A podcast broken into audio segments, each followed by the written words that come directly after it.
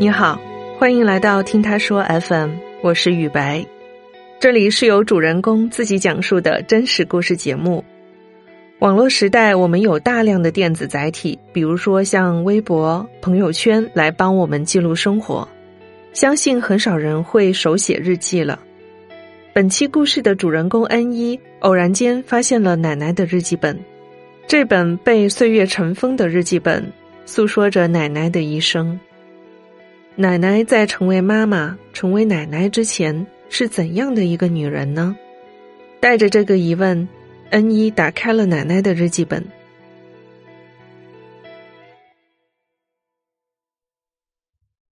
我叫恩一，现在住在北京，但是一个四川人。奶奶是我人生中一个非常非常重要的力量来源。从她身上，我看到了一个女性的坚韧、坚强、乐观，还有永不放弃的希望。奶奶虽然只是小学毕业，但是她写出来的文字让我觉得她没有放弃过生活。奶奶的日记本是藏在她睡觉的床头边那个柜子的第二层里。奶奶其实一直都有意识想要把她写的东西让我看到。可能某一天心血来潮，就去翻他床头边的一个柜子，其实是一个很零零碎碎的一个柜子，但里面会放着一本他的笔记本，一看就是从菜市场买的笔记本，封面我记得特别清楚，是杨子。如果你从后面往前翻的话，你会看到。一些奶奶写给自己的话，还有写给我的话，还有一些是写给我爸的话，写在不同的年份和日期。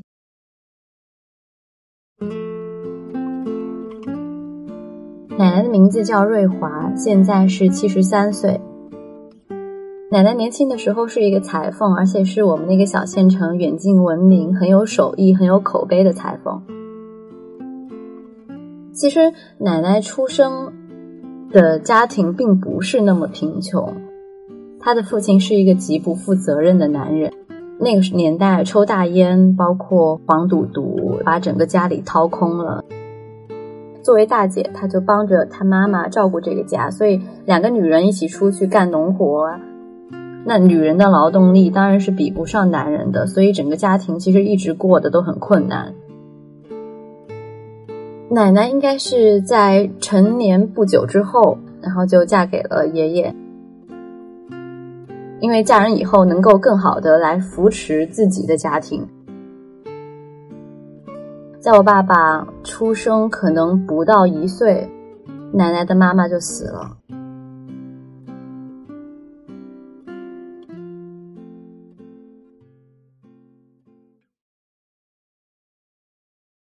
之前。奶奶在日记本里写到了她对亲人逝去的痛，是她这辈子都没有办法忘记的东西。尤其是我母亲，直到去年我才想通了，我都要进坟墓了，何苦又这样继续折磨自己呢？我从很小有记忆开始就深知爷爷奶奶的婚姻是痛苦的。年轻的时候，爷爷和奶奶一般争论起来就是各不相让，甚至到最后打架来收尾。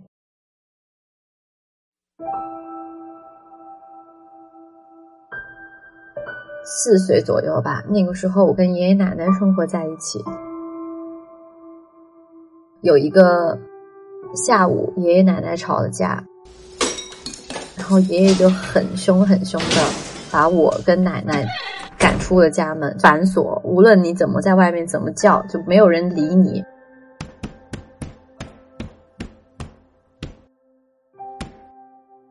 然后奶奶就没有办法，就只能带着我就离开。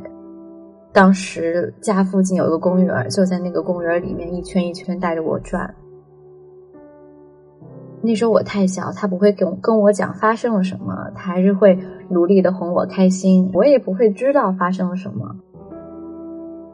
后来真的是太冷了，天色就越来越暗，然后我就开始冻得有一点流鼻涕，所以奶奶就牵着我回了家门口，开始低声的敲门，哀求爷爷至少让我进去。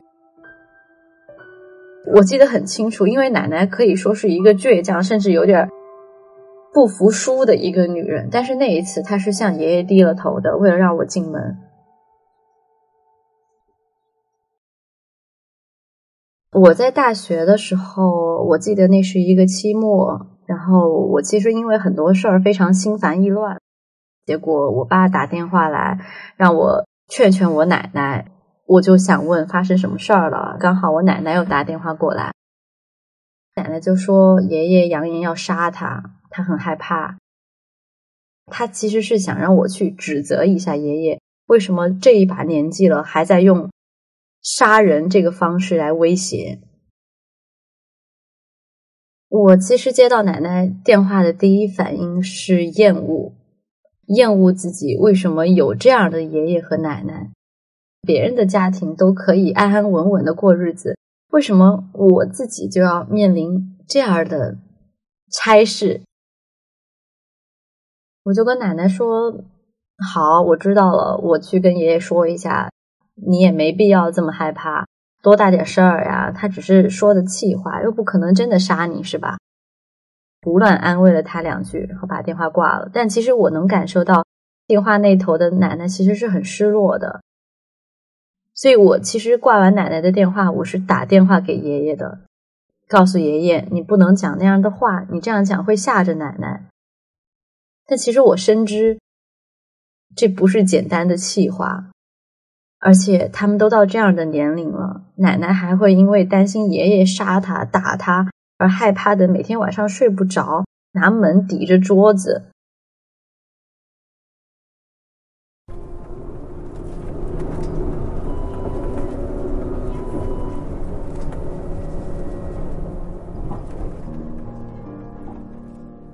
我在高三的时候，因为面临高考，意气风发，觉得自己终于要离开这个小县城，到外面的世界去看一看了。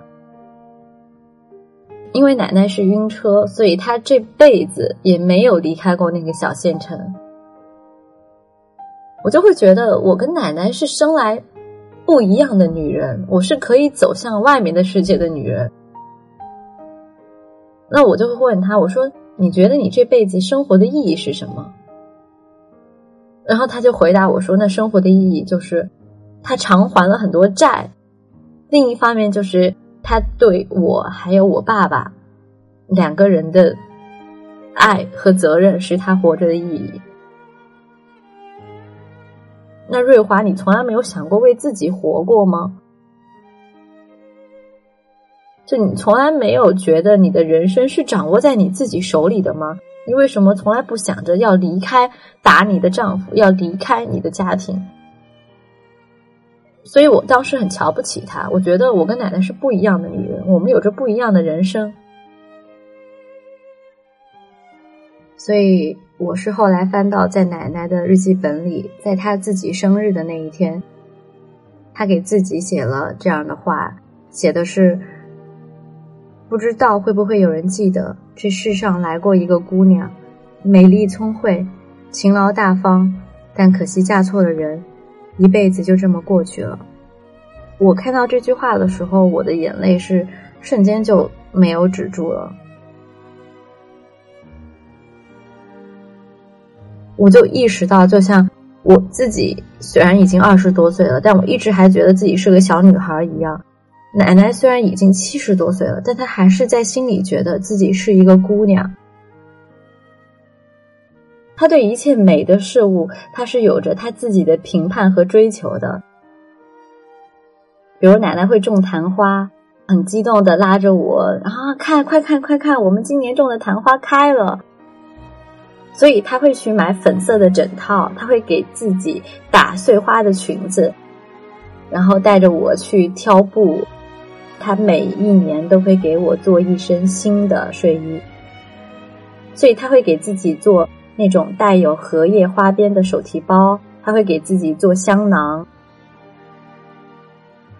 奶奶只是作为一个女孩、姑娘、女人，她永远都是在追求着她觉得美好的东西。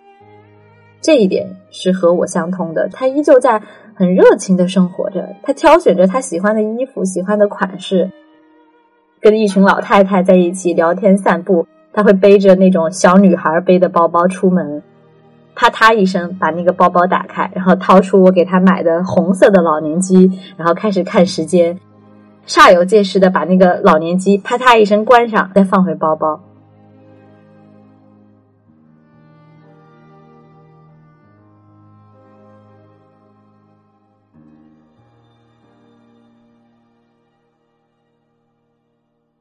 就是他提过很多次，让我用我买的相机给他好好拍一张照片，但我总是以后吧，以后吧，就把这个事儿给不断的往后延。我今年国庆回家，发现奶奶的床头柜上摆着一张照片，非常奇怪啊，是一个身着旗袍的，然后身材非常曼妙的一个年轻女子。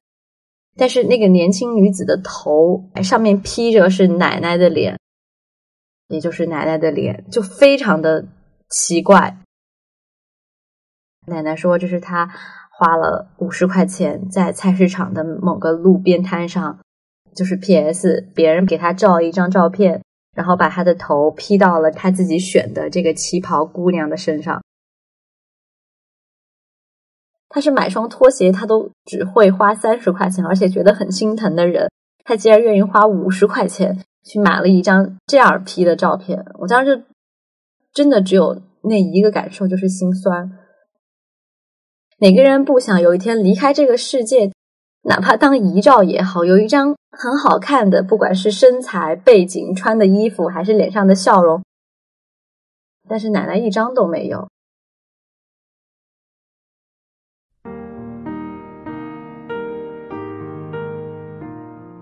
奶奶只是作为一个女孩、姑娘、女人，她永远都是在追求着她觉得美好的东西。因为我自己的习惯是每天早上起来得画一个眉毛、涂一个口红，可能让我自己显得气色好一点。每当这个时候呢，奶奶就会吐槽我说：“哎呀，你怎么这么妖精？”然后我就会说：“那你也来，你也来妖精一下。”然后我就会把他拉过来，开始给他化妆。我会给他用我的眉笔给他画眉毛，其实很滑稽，因为一般我们画眉毛，好歹还有那么一点眉形可说。可是奶奶的皮肤已经皱到你没有办法去勾勒眉形了，所以涂的时候是很心酸的。每次给他涂完眉毛，我说啊，好好看啊，奶奶，你这样涂有眉毛了，一下看起来年轻了十岁啊！你一定要把口红给抹上，这样你就再年轻五岁，这样你就只有五十多岁了。然后奶奶就很高兴。她其实很害臊，她说：“哎呀，只有小姑娘才用这些东西。”但她还是会站在那让我给她化妆。他虽然嘴上说着他在为别人而活，但实际上他从来没有放弃过对自己的救赎。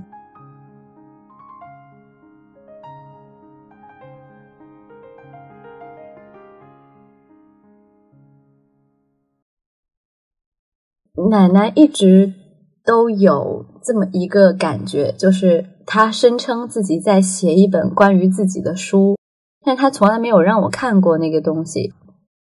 他说要等他死了以后才会给我们看到，因为我是做文字工作的，所以他问我如果有一天他死了，他真的留下了这么一本书，他也问过我能不能帮他出版。后来我看完他的日记本，我就很快意识到说，我觉得也许有一天奶奶的日记就像他说的，可能再也不会更新了，我会收到那一本所谓的他的自传，但是。奶奶留给我的东西，我觉得我会永远记住，因为有一天，我觉得我会跟奶奶一样，偷偷的在自己一个发黄的日记本里面去写，这辈子最开心的时候就是做女孩子的时候。奶奶的日记本上其实写了很多给我的话，包括在我生日的时候给我的祝福，但是。在我的回忆里，我二十岁生日那一天可能没有给他打一个电话，很简单，因为二十岁生日的时候刚好在大学，和朋友们一起吃喝玩乐呀、唱 K 呀，就把奶奶甩到脑后了。奶奶呢，在我二十岁生日的时候，给我写了一封信，信里就写说，人生最多就是五个二十年，他就罗列写了对我剩下的人生四个二十年不同的祝福。下一个二十年，希望你风华正茂，加倍加油；再下一个二十年，希望你工作顺利，家庭和谐。其实都是很普普通通的话。但我就记得在信的末尾，他写了非常简单，但是我到现在我都觉得是至理名言的话。他说：“二十年前的今天我欣喜，二十年后的今天我欣慰。最后希望你自尊自爱，自强自立。”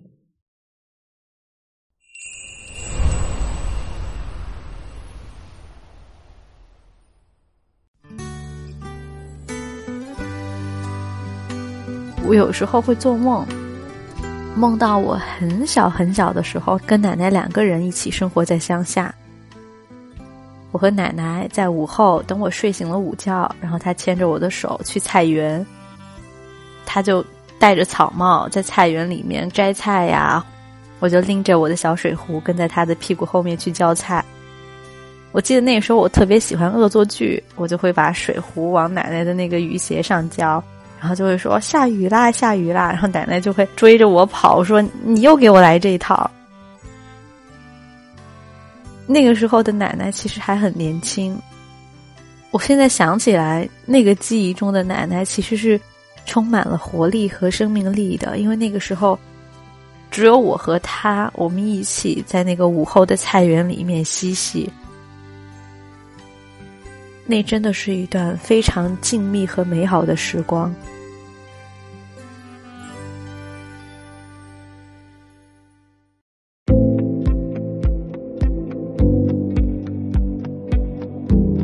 你现在正在收听的是真人故事节目《听他说 FM》，我是主播雨白。如果你想分享你的故事，或是倾诉你的困惑，请跟我们联系。愿你的每个心声都有人倾听。每个故事都有回音。